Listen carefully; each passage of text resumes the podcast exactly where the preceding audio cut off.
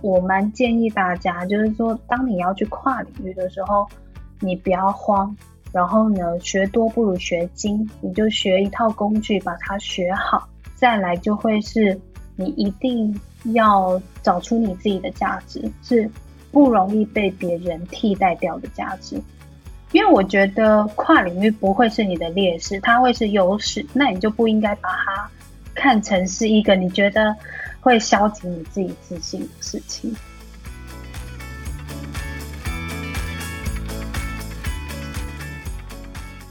旅行之爱，旅行未来。大家好，我是瑞，欢迎收听由 Urater 数位人才平台所制作的 Pocket 节目《只爱旅行家》第二季的第二集。你曾经因为自己在大学或者是研究所时期所就读的科系出路相对可能比较模糊而感到担忧吗？今天想跟听众朋友分享的职业故事，是一段在积极自我探索之后，不但找到自己满意的定位，更结合之前的工作领域，打造出专属于自己的职业路的一段故事。让我们一起欢迎进社会学半路出家资料科学的 Alisa。Hello，大家好，Urater 的听众大家好，我是 Alisa。那我目前有在经营一个关于我自己的一个粉丝专业，Alisa 从社会学半路出家到资料科学，那里面会有一些职业规划，或者是一些具有人文社会的一些产业思维跟资料科学的小知识。感谢阿丽萨来我们节目。然后，其实阿丽萨一开始的话，是我们家实习生就有在看你的粉丝专业这样子。耶，真开心。其实用很浅白口吻去解释了资料科学这一件事情。因为其实我觉得光听名字，因为大家会跟一些大数据啊、AI 扯在一起，所以很多人会觉得可能门槛很高。所以，那首先好奇，阿丽萨目前的工作的范畴大概是？什么样子？呃，我现在是在一间新创科技业，算是比较偏向于交通产业，嗯，然后担任 data team lead 的一个角色。下面大概就是会有像刚开始要入门资料科学这个领域，可能会看到，比如说资料工程师，然后资料科学家，还有资料分析资料分析师，对，或资料 PM。有点好奇，额外岔出来问一题，就是，嗯嗯，呃，以 Alisa 自己的观察，就业界把资料 team 独立出来，在一个。Team 或者是比如说在各个部门分设资料相关的工作者，就哪一种编制你看的比较多，还是其实都会并行？嗯，我我觉得这个问题很棒哎，因为嗯，我其实待过不同间的公司，那每一间公司对于 data team 的一个规划，它其实非常的多元。有一些你可能到了一个它是比较分散式管理的，例如说今天你可能担任的分析师，他是属于例如说是。呃，行销单位，行销单位下面有一个分析师，或营运单位它下面有一个分析师，产品下面也会有一个产品分析师。那他们其实就是说对不同的业务领域去做研究，可是这种就比较偏向于分散的。OK，那另外一种呢，它是比较集中的，集中就比较像现在我们是走比较偏向于 data team。那 data team 的话，他就要必须去负责。很多不同领域，今天我可能有一个我们 team 里面的一个人，他同时会接到行销的需求，有时候会接到营运的需求，或者是产品的需求，所以我会觉得这个问题会变成是要看各个公司它对于 data team 的一个规划是怎么样。那这两种其实我都是有带过，像我的职涯过程当中，好了，其实我一刚开始只是在财务单位的营运分析师。他又比较偏向于是一个比较核心的一个角色，因为我可以看到各个不同业务通路的一个分析资料。但是呢，在其实，在那间公司，它的不同业务单位其实也有所隶属的，例如说行销网络分析师、电视通路分析师等等的。所以其实就会变成是看每一个人他对于分析这件事情，他想要往哪一个方面去努力。可以深入稍微讲一下，就比如说，如果是对于一个资料工作者的生涯来讲，就是集中式的好处在哪里，然后分散式的好处可能又在哪里？好，我我觉得啊，这个问题的话，分散式的话，其实呃，分散式会变成他对于这个领域会非常非常的专精且熟悉。我举例来说好了，例如说产品分析好了，产品分析它其实是一个。比较偏向于呃，至少在我的职涯过程当中，产品分析是我最后一个碰到的。我过往都是碰到行销分析，或者是某一种用户的研究分析。但是像产品分析，它就会比较 focus 在什么 UV 啊、用户浏览率啊、一页翻转浏览率啊等等这些字词，但是这些字词其实在我过往是比较少听到的。那或者是说，像是一些 GA 的分析技巧，它应该会隶属于在产品分析这一块，比较偏向于集中式的这个呃数据中心的话，它就会像是你什么需求都接，你今天什么通路或者是说什么样的部门的需求，你们都得接回来。去做，所以我觉得这个好处跟坏处应该是说，你今天如果想要对一个领域，例如说我好了，在我的职涯路程，其实我对物流是特别有兴趣的。那我曾经就有考虑说，哎，我到底要不要到物流的单位做分析？那当我去做这个选择，它其实代表的是，其实我对物流这块我是想要学的很深，我就会到某一个单位。去当分析师，可是今天你想要进入一个很核心的一个数据单位的时候，你想要知道资料为什么会去影响决策，或者是说你想要去挑战你自己，你想要学比较广的一个层面的话，我就会蛮建议他到比较集中式的一个 data team 里面去学习，因为你在一个 data team 比较集中式的 data team 的时候，你可能今天不是只碰到物流。你可能会碰到的是行销，你可能会碰到的是营运，甚至你可能会碰到的是产品，它其实是很广的。所以我觉得，不论是到分散式或集中式的这种 data team，其实就是一种深跟广的一个选择。了解了解，讲的很完整，而且 很详细。其实我刚刚有想到，我最近刚好反正就是某个商管杂志里面看到一篇内容，他在讲述就是公司的 IT 部门反而。降低了企业数位转型的速度。他的标题写的很耸动，但我觉得他的 insight 其实应该是要讲述 IT 素养，应该是每个团队成员都要拥有的。就如果你特别是一个 IT 部门，然后把任何 IT 事务全部都丢到 IT 部门处理的话，反而会导致每个成员可能会下意识认为说啊，那 IT 的事情我就丢给 IT 处理，那就好了。那你会觉得说 data 会不会有类似的感觉？IT 的思维丢给 IT 处理，是指说就是各部门他只做自己的事情吗？类似，或者比如说遇到技术方面啊，或者是一些更深入，可能稍微沾到一点城市嘛，他就留哦，这 IT 处理。哦，了解。我我都蛮常笑说，尤其是跟我们的 team member 在聊天，尤其是我们最近在谈到，哎，就是身为数据工作者最常遇到的问题是什么？就很像常常都会说，我们很像仙姑，你知道，就是。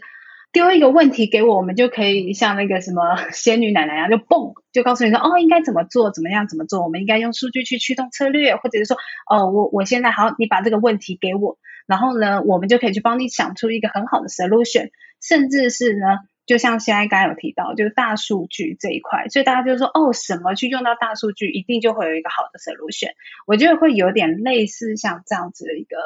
background。那其实我觉得在 data 部门，其实也是会蛮常遇到这一块的一个难题。那其实我觉得是这样，这个问题应该在各个公司，不论大中小，我觉得都难难免免会遇到，因为它其实就是一个呃技术端的单位跟业务端有时候在沟通跟协调的时候会遇到的一个难处。那以我自己而言，好了，我拉大一点这个问题来看好了，就是拉高一点。其实这个问题，其实我觉得就是部门之间对于彼此的专业领域的不了解，以至于所以丢给对方。所以刚刚你讲的这个问题，其实蛮常会在 data team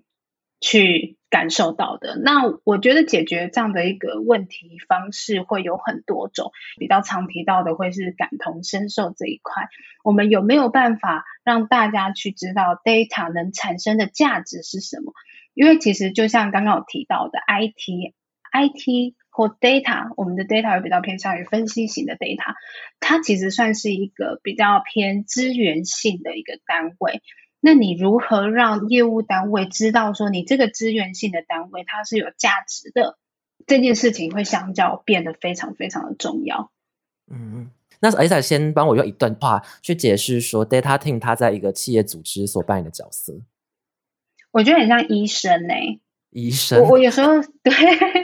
我有时候都会跟我们的伙伴聊，就是说，哎，data 对大家的感觉是什么？为什么我会说是医生？因为其实现在在面临数位转型，或者是说数据驱动这件事情，呃，以我自己的职涯好了，因为就像刚才提到，我是从财务做营运分析，到做资料数据仓储啊，资料仓储到 PM，到营运的角色，然后再做产品分析，在我现在再回来去组织一个数据团队。我为什么会用医生来形容？是因为其实数据它不是说我今天一定要做很 fancy 的。的研究数据，它其实最重要就是要帮公司产生价值。但是呢，数据怎么样去产生价值？它最基本的一个阶段，第一个你就是要去陈述事实嘛。那你总不能去陈述错误的事实吧？对。第二个，所以你要有一些，就是说你要去知道说，哎，什么样子的数据是好数据，什么样子的报表当中有一些是不好的数据。就是你对于合理这件事情，你必须要有一个水平。在，那你怎么样去抓住这个 benchmark？其实就要透过你大量的 domain knowledge 去做。除了技术，你还要有一些 domain knowledge。所以我我用医生来形容，就是说他其实要替企业去看清问题，找出问题，再来就是透过数据技术去解决那个问题。那我刚刚讲这个，它其实是比较 rough 的，比较细一点，也包括就是说跟不同的业务单位去讨论怎么样去帮助他们的时候，有时候我们常会遇到的问题是，可能业务单位他就噼里啪啦噼里啪啦讲我要什么我要什么啊，你就这样算就这样算。可是如果呃，身为做数据分析的人，他或者是说数据工作者，他如果不理解对方的业务 domain knowledge 的话，他其实很容易会被牵着鼻子走，然后以至于你花了很多时间去做出错误的东西，这就是我们所谓说的 garbage in garbage out。所以，当你要去避免这样子的一个错误的时候，我的建议都是你一定要非常了解你的业务单位，跟医生很像吧？医生不会听病人讲了什么噼里啪啦噼里啪啦，他就被病人带着走，他应该还是有他的基本的领域知识协助。业务单位去做出正确的决策，所以我觉得，呃，数据对我来说，它其实很像是一个医生。我可能看到你的问题很小，你就给他比较小型的药，或者说我帮你简单一个 query，我就可以找出你的问题。那当然，我今天发现你的问题很大的时候。我可能就用比较特别的技术，比较呃 fancy 的这个 model 去解决你的问题，甚至是预测你将来可能会发生什么样的问题。所以我觉得，呃，数据工作者他要做到像医生那样子，就比较容易可以去帮助企业。嗯嗯嗯，了解。我觉得医医生的 P 我是第一次见到，因为这好像都是对啊，因为我之前好像都听到一些可能类似呃什么明灯。那类的可能比较 老派一点，对。明灯，明灯，我我担当不起。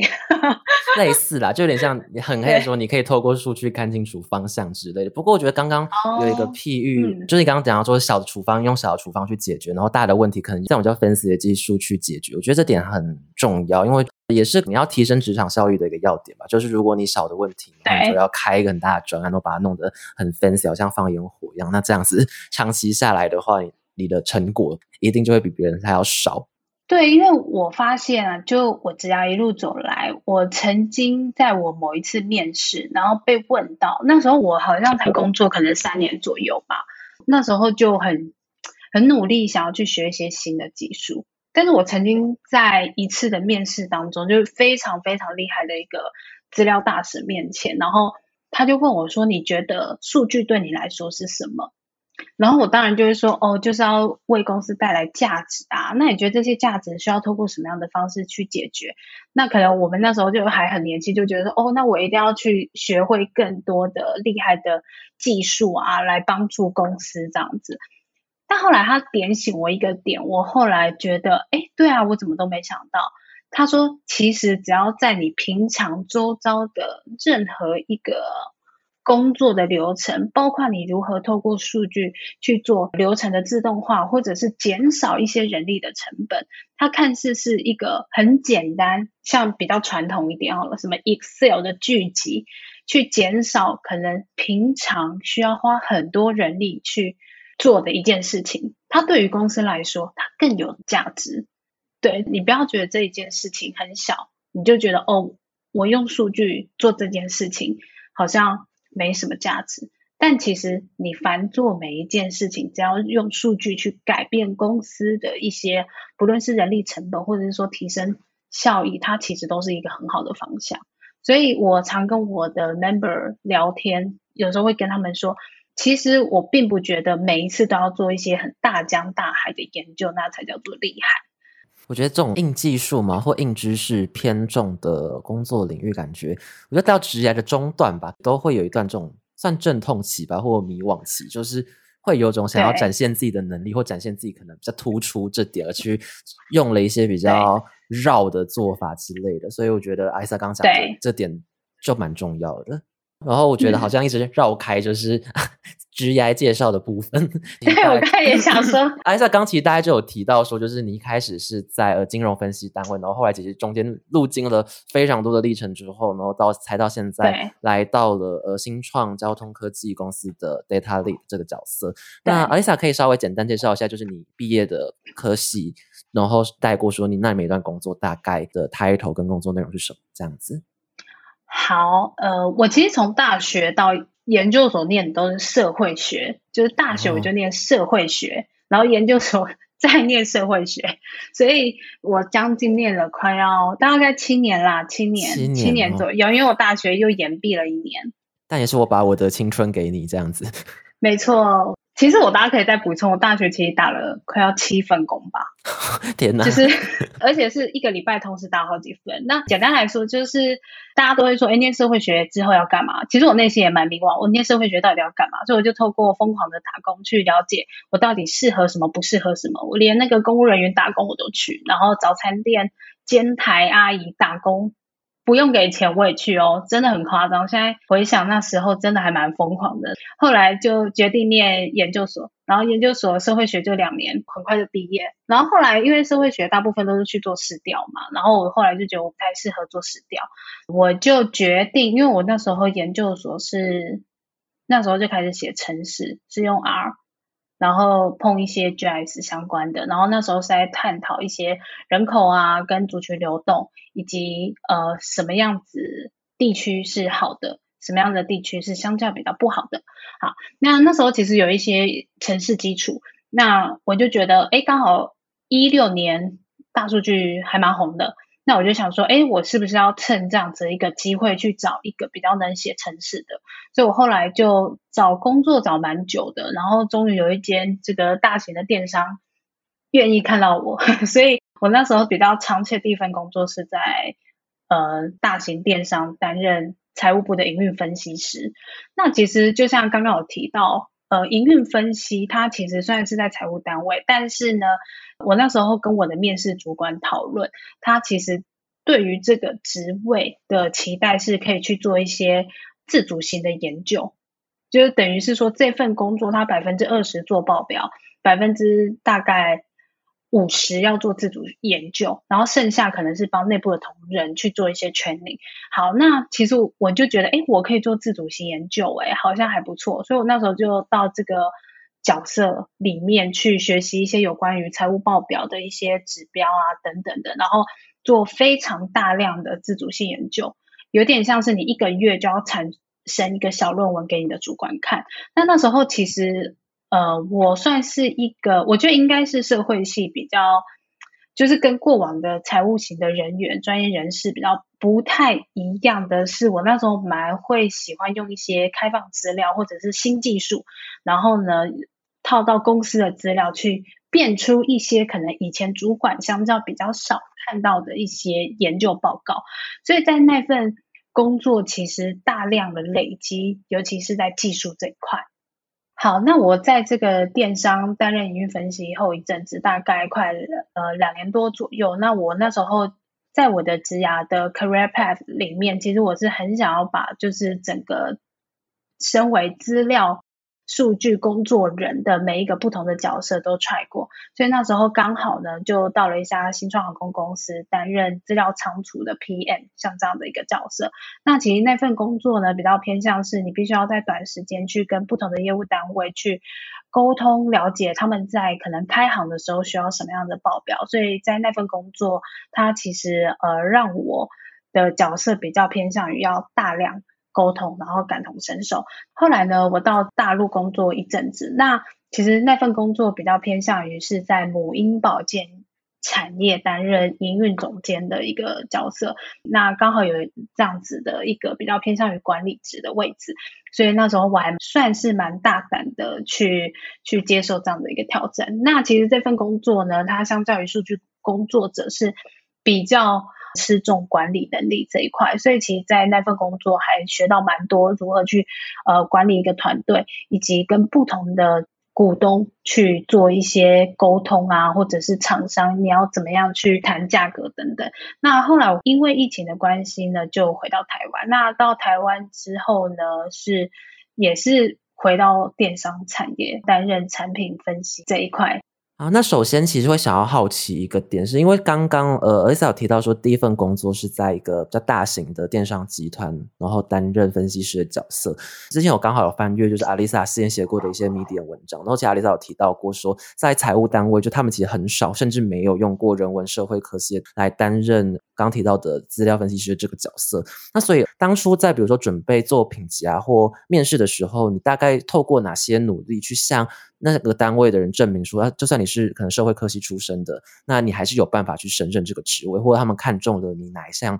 特长之后，决定要算破例嘛，或者是违反之前的雇佣的一些习惯而雇佣你这样子。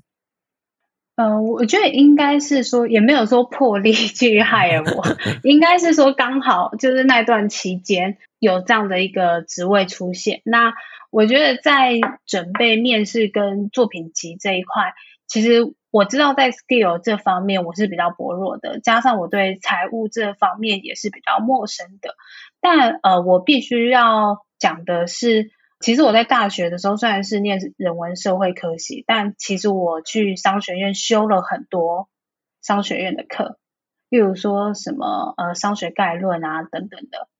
对，那另外是。其实，在面试这过程，我觉得我比较会加强的是，我对于一件事情它背后的社会经济的成因这部分，我会蛮加强的。也就是说，今天当我的业绩掉的时候，我会去思考的是，现在外部市场到底在发生什么事情，以及因为我在研究所是比较偏向于做用户研究人口这一块，所以我比较会注重的是用户的轮廓。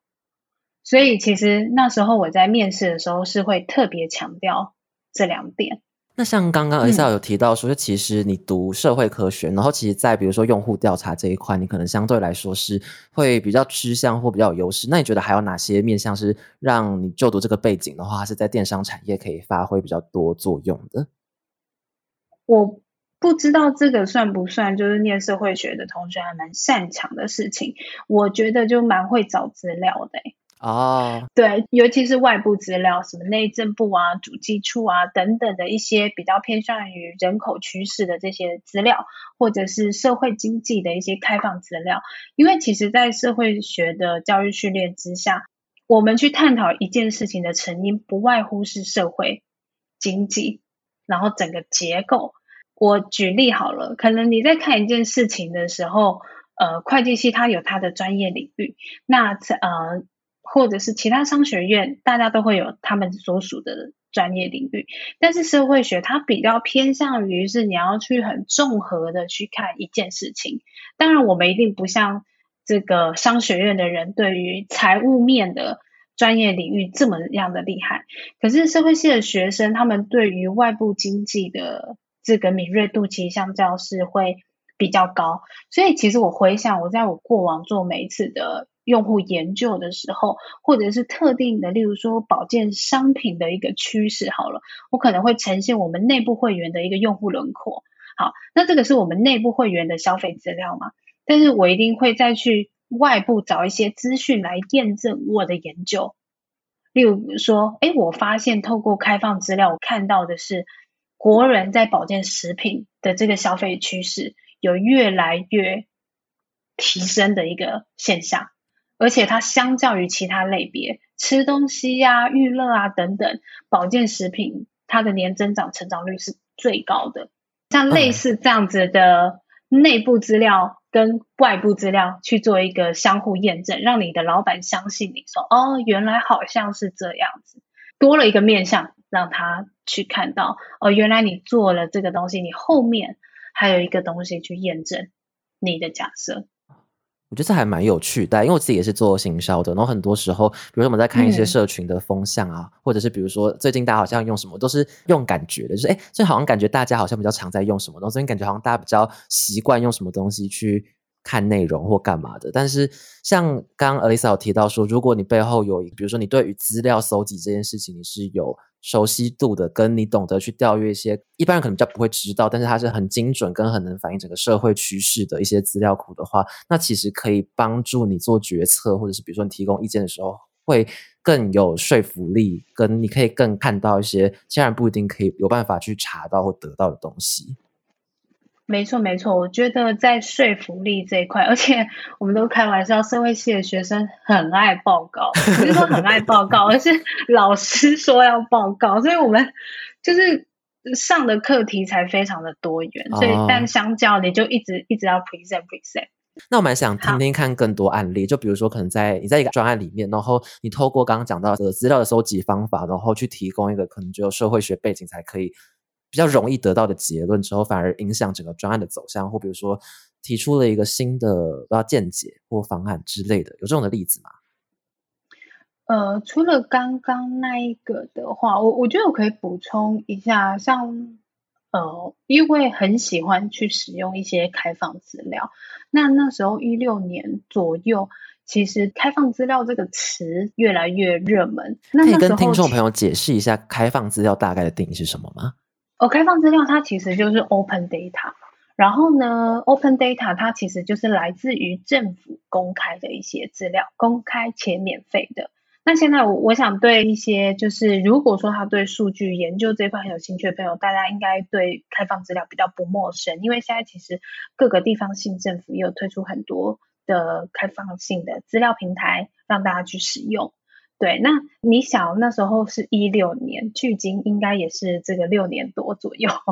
然后那时候我就会透过这些资料去做一些比较细的一个用户的地理位置的研究，因为其实我们在过往好了电商或者是各个产业，你会发现我们都是只是用地理区的层级维度去看事情，例如说哦，大安区、北投区、中山区。但是，其实北投区最穷的一个村里跟最有钱的一个村里，其实是差了蛮多的。哦，了解。所以其实呃，在那个时候，我就觉得说，哎，我应该要去看更细的村里维度，因为我知道，其实，在整个社会经济的结构，其实地理区域不能说只能用很单一的面向去看，它维度太大了。所以我那时候就把那个维度用的非常的细。然后那时候的这样子的一个改变，其实我们可以去看到，哎，哪一些区域它其实，例如说会员密集度很高。以前我们可能只知道说，哦，例如说假装好了，大安区的会员其实是最密集。但其实用了这样子一个维度之后，你会发现你看的东西都不一样，而且从中你会看到一些规律、一些 pattern 在。那为什么我会觉得说它跟社会系的？人文教育训练会对我来说是很大的一个帮助。其实，就我常常讲的就是社会系，我们那时候口号叫什么？要找出问题，解决问题。但是呢，你在找出问题、解决问题这当中，你如何找出问题？你一定要有一个规律的 pattern 在。所以，你就对于一些归纳啊、演绎啊这种思考方式，它其实是。非常有助于你在不论是在做研究，或者是加入新的想法，或者是厘清跟解决，它其实是蛮有帮助在我工作思考的本身。了解，我刚突然想到竭力容源，你应该知道这个概念吧？我知道。对，区域化有时候它就是好像真的不太能反映，就是那个区域的经济结构跟受众的结构之类，就可能不够细致这样子。对，所以那时候就是知道这个之后，就发现哎，好像有一些 pattern，它在一些近几年人口增加蛮多的一个地方，那你就会下去挖，哎，为什么这些地方人口增加蛮多的？为什么会聚集在那边？你就一直往下挖嘛，然后你就会发现很多很有趣的东西，然后你就会很有成就感。所以我觉得是环环相扣的。我记得那个，而且好像好像呃，之前出访时候提过说，就是研究所时候的研究的项目也是跟于人口迁徙或者是人口聚落这一块相关的。那时候确切的主题是叫叫什么？天啊，回想一下啊，要确切的范畴啦，对对对，大概是哪些相关的？我觉得，我觉得大概说一下哈，那个论文现在回想都觉得哇，好神奇啊！就是那时候其实主要是在看，就是说原住民到底住在哪里，然后这些地方到底是好的还是不好的？那你怎么样去定义好？什么叫做不好？那那时候其实就是透过很多的生活机能，例如说你住在某个村里好了，然后这个村里它附近有几家 Seven，有哪些邮局，然后有哪几家这个加油站，因为你一定是希望住在便利商店或者是所谓好的生活机能这附近吧。那大部分的人比较不希望家里住在加油站附近啊，或汽车行，因为会有一些排放废气等等。不要在我家后院。没错，所以就是会透过这些机能去呈现什么样叫做好，什么样叫做坏，然后再进而去看到这些族群的流动，类似是像这样子一个概念。那其实它虽然是一本论文，但是我觉得它对于我。之后的一些用户研究或者是一些 insight 的挖掘，其实是非常有趣的。因为其实套到电商也是有很多的人口资料跟消费记录等等去看这件事情。我觉得当初写论文应该完全没有想到说，就之后工作真的会完全可以用很类似的逻辑或者是系统去解在工作上面遇到的题目吧。对，谢谢老师。尊师重道的结合。当时 的鞭策。那我蛮好奇一点，就是当初在社会研究所的时候，那个时候系上有很多人走数据分析这一块吗？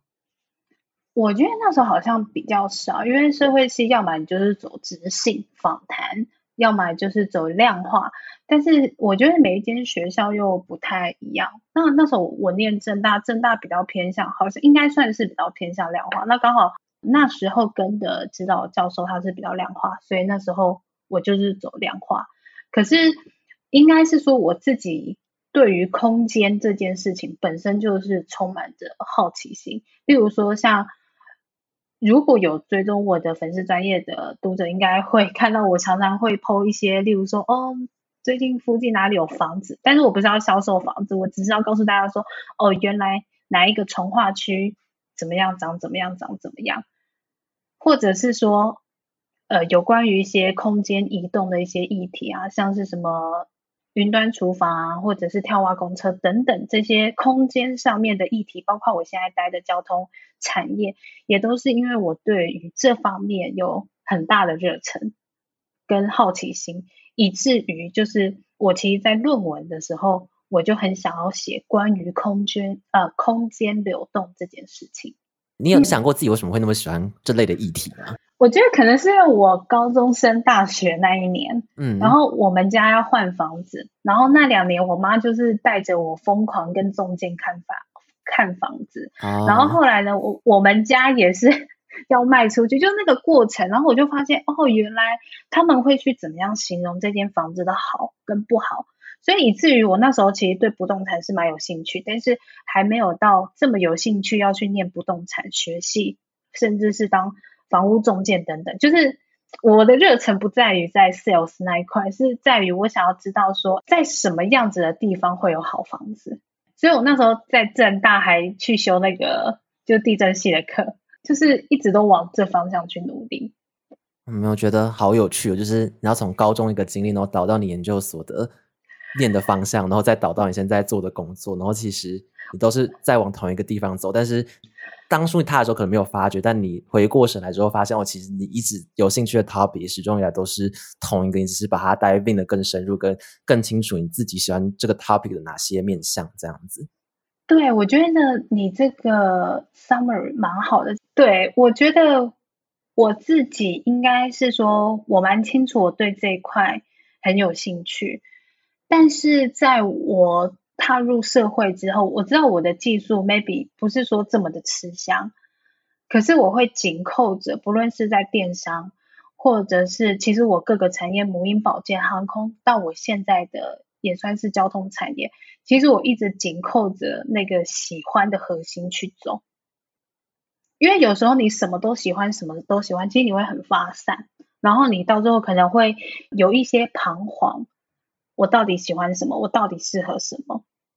那你那边试一点，这边又试一点，这边又试一点，其实就是对我自己来说，我反而会更不知道我现在在什么样的一个角色，所以就会变成是，即使我跨了很多的职能角色或产业，但其实跟空间、跟物流、跟移动这一块，是一直我蛮喜爱的一个核心领域。对吧，就是我觉得人还是要从自己可能喜欢或就你不知道为什么就是会向往的一个主题或一个项目去找到一个构成你整个职业路径的一个核心吧。那就是绕着这个核心走，就是就算你有时候可能会走偏或干嘛，但其实就是稍微你就修正一下路径，你顺着那个方向走的话，其实基本上人都是会在某个领域达到就是世俗认为有成就的一个地步的。没错，没错，真的，因为我我觉得职涯或者是应该是说工作很难有十全十美的，一定有你喜欢的，也一定会有你不喜欢的。尤其有时候工作到很累，不喜欢甚至会大于喜欢。主管啊，或者是什么很很多奇怪的事情，你一定会有一些情绪，不开心的情绪。可是如果在工作当中有一个是。你很明确知道这个是你喜欢的事情，就像我那时候做研究技术这件事情，其实不是我很喜欢的事情，但是我为了想要去更知道那些我所有兴趣的主题领域，我愿意去学技术，去了解这些。我其实是比较偏向于这样子的人啊，就像。有时候人家问我，我老板之前哎还是面试主管，我忘记他问我说我是不是很喜欢分析，然后是不是很喜欢 skill？我说我真的还好，只是我对于我有兴趣的东西太想要知道了，以至于我知道我必须要学更多的技术去了解这件事情到底是怎么回事，我怎么样去看出问题，然后怎么样去想一个。很好的 solution 去解决它，我觉得我会比较偏向这样子的人，然后跟很喜欢从数字去找出一些策略，帮助其他的业务单位。我以前本来想念社工啦，就是对，所以我的工作职涯就会比较离不开这些核心。然后还有空间类，然后帮助人，就大概是这几个关键字，就是构成了你这个职业路径这样子。对，没错。那后来大概什么时候开始做你的自媒体？就是社会学半路出家资料科学这个自媒体。然后当初是保持着一个什么样的心态去开始经营它的？哦，好，自媒体这一块其实算是今年是二零二二年。我在二零二一年的时候，其实有经营另外一个自媒体，叫做 Girls to Woman，它的故事。嗯，那那个其实是比较偏向于就是去探讨一些。女性在选择的一些故事，那那个经营到一段时间之后，大概半年吧。然后我朋友说：“你为什么不写你自己的？”然后因为再加上大家其实对于我的职业好像都蛮好奇，然后而且我那时候常听到大家会跟我说，他们觉得我的工作运很好。然后我每次听到人家说我工作运很好，我都会觉得还蛮难过的，因为我都觉得大家好像没有看到。我背后到底花多少的努力去追赶那一些，就是身为一个资料分析师的人，他应该要有的 skill。我我那时候刚开始工作的时候，我就呃那时候在内湖工作，七点要到那个台大参加读书会，而且那个读书会是两百人左右，好像一两百左右吧，就是你必须要去花那个很大的时间跟心力。去学习，或者是参加一些研讨会等等的。然后我就觉得说，好像大家都觉得，哎，跨领域好像很难，但是同时又看到我又觉得我工作运好，所以我就决定想要把这些有关于怎么样去跨领域的这些故事去分享给大家，这是其中那时候想要做这件事情的初衷。然后再来会是一些我对于空间这个议题的一些想法，例如说像刚刚有提到的跳蛙公车。云端厨房这一块，那另外的呃是比较偏向于资料科学小知识。我在过往在做一些用户研究的时候，会用到的几个商业指标。有点好奇说，因为那这样子的话，应该会有很多那种又跟你一样，可能想要半路出家资料科学的一些比较 junior 的工作者，甚至学生来粉专跟你问问题。那会好奇说，就是那他们主要你最常见到的问题大概是哪些？呃，我觉得哦，这蛮有趣的，因为我觉得蛮常来问我的读者，他们都是想跨领域，但是好像没有勇气去跨那条界限。他们其实蛮愿意跨，但是你知道，在跨的途中，他们有时候会面临到一些别人的不看好。那跨领域的人，说实在，他们其实也是会有点担心，有点彷徨。那你此时你可能遇到一些不看好的人，其实你的自信就会有有可能要更萎缩。所以我觉得来找我聊聊的读者比较偏向于会是他们在心态上面的调整，应该怎么样去去做一个。呃，讲修正好像也不太对，应该会比较偏向于来问我，就是说有关于这条的心路历程，或者是说学习地图是什么样开始的？因为其实现在数据分析的缺其实也蛮多的，那相对的公司的要求也不少，而且我常常跟大家说，我觉得现在要进入数据分析的人又是更加的辛苦。为什么？因为在我以前一六年或一五年刚要找工作的时候。我其实真的只是要一个 junior 分析师，那那时候真的是一个 junior。可是现在学习的资源太多了，而且不论是本领域或跨领域的人，他们都想要进来，所以就有点像是站在巨人的肩膀。现在找一个 junior 的分析，却说不定都已经快要到 senior 了。你懂那个？对，所以我觉得大家相较是比较辛苦的，所以大家就会觉得说，哦，我今天一定要学什么？我要学 R，又学 Python 什么的。那对他们来说就会觉得哇，天哪，好难哦！然后我还要学到一些什么机器学习的模型啊，等等的，所以他们就会觉得比较慌。我的学习地图应该要从哪里开始？这样子听起来，感觉对于要跨领域的人，那个学习的门槛嘛，感觉是越来越高了。嗯，我觉得这一点的话，我我蛮想分享。有时候人家问到我这个问题的时候，我都会说学多不如学精，因为其实你今天好，你 R 学一到十分好，你学三分，Python 你选三分，其实即使是不同的城市语言，它做的事情其实是我它的相似性是蛮高。如果以这两个城市语言来说。但是其实，呃，我蛮建议，不如你就选一个你这个看着顺眼的这个城市语言，比较有 feel、比较有感觉的这个城市语言，就把它好好的学，就是一到十分，你起码把它学个六到七分吧。因为其实实不相瞒，我刚毕业到现在，我都是用 R 去工作。那当然，我在面试的途中也会有一些呃，这个面试主管说，哎，那你要不要来学？Python，或者是直接就建议我学 Python，我觉得 OK 啊，反正城市语言就是你学了 A，你要学 B，它其实算是蛮蛮容易互通的。对，那另外的话，我觉得包括我们自己的团队，或者是有很多呃公司，它其实是比较不限制你使用什么样子的语言去解决你的问题，只要你能解决问题，那你用什么样子的语言都可以。所以我蛮建议大家，就是说，当你要去跨领域的时候，你不要慌，然后呢，学多不如学精，你就学一套工具，把它学好，然后再来就会是，我觉得，呃，如果是跨领域的话，你一定要找出你自己的价值，是不容易被别人替代掉的价值。我觉得这点的话，对，但这点就像刚刚那个 Elisa 讲，就可能要跟你过去的背景，或你对你自己我认知要再提高，才有办法去深挖出那个你比较无可取代的东西。但这个感觉真的蛮需要时间、机遇，甚至一点运气，才有办法去触碰到这个东西。因为我觉得跨领域不会是你的劣势，它会是优势，那你就不应该把它看成是一个你觉得会消极你自己自信的事情。那会好奇说，Alisa 自己应该现在有也在看很多那种比较 junior 的，无论是分析师也好，或 data scientist 也好。那这样子，你自己最看重的几个人格特质会是什么？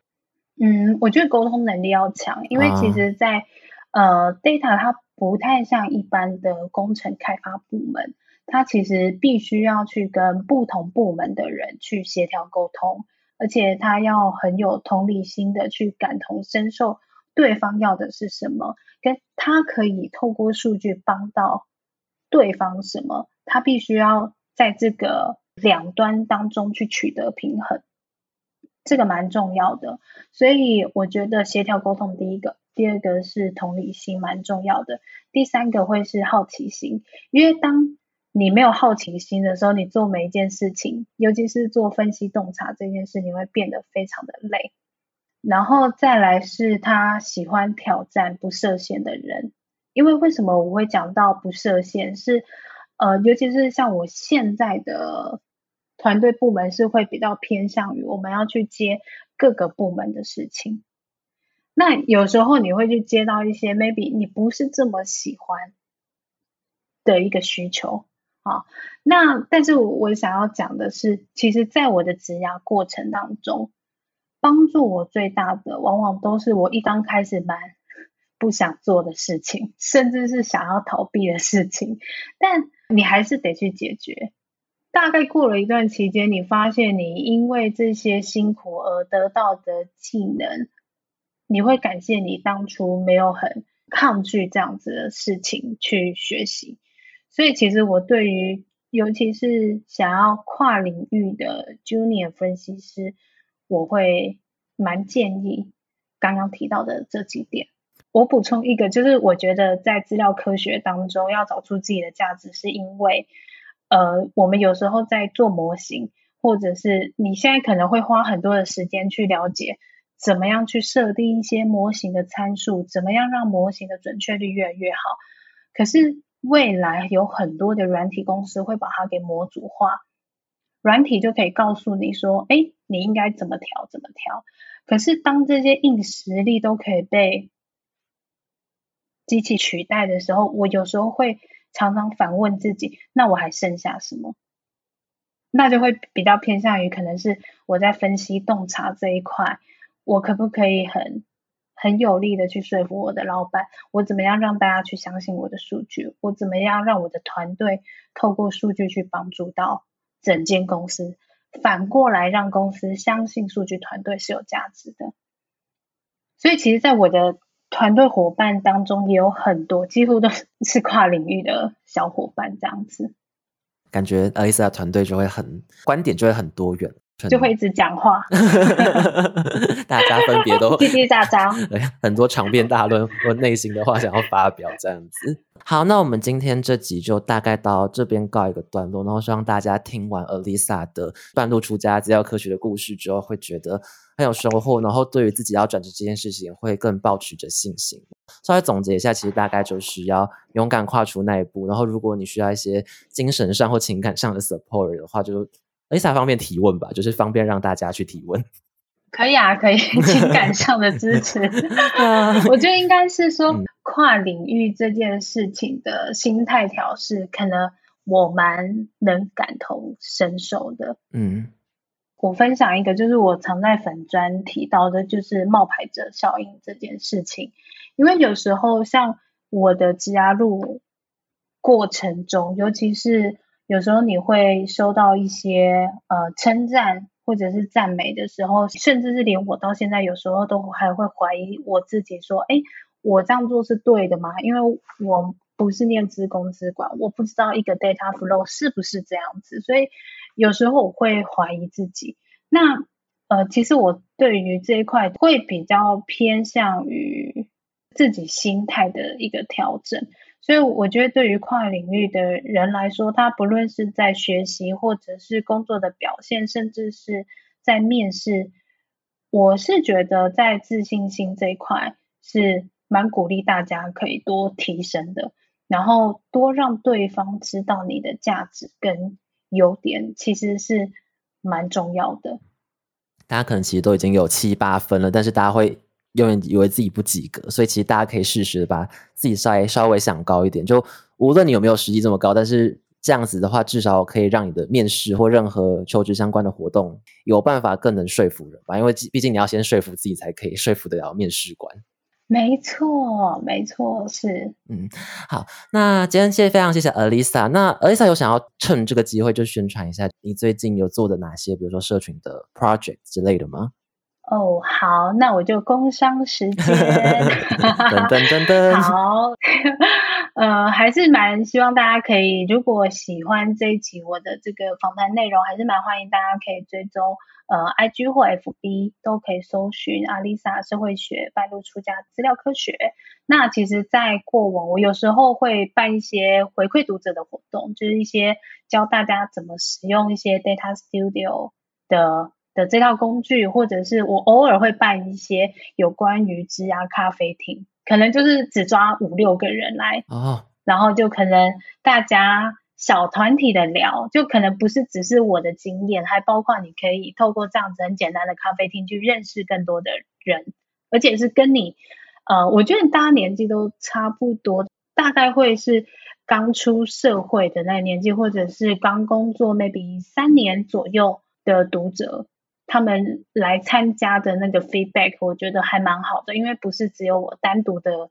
这个分享经验，然后你也可以听到别人怎么样去分享他的职涯，跟他在资料科学的这条路上面的坑。其实也蛮多的，对，就是互相学习、互相交流，对，就是偶尔会有活动会在我的粉砖露出这样子。大家可以记得去，无论是 Facebook 或者是 Instagram 都可以去搜寻呃 Alisa 社会学半路出家资料科学。就是说不定你可以碰到像刚刚提到有这种很小型，我觉得真的是有职场经验，而且甚至跨领域经验来亲自跟你分享这一趟。有兴趣的话，就麻烦去搜寻阿丽莎，然后也别忘记，如果喜欢这一集的话，如果你是没有听过的话，记得关注我们。然后如果你喜欢这个节目的话，记得到 Apple Podcast 或现在 Spotify 好像也有评分功能，帮我们打一下五颗星，非常感谢大家。那我们就一起跟听众朋友们说声拜拜吧。对，虽然我一直不太知道线上到底要怎么拜拜会比较恰当，因为我不能就这样眼睛 Q 你或干嘛之类的。对对对，会有秒查。那我们就三二一，拜拜，拜拜，大家拜拜。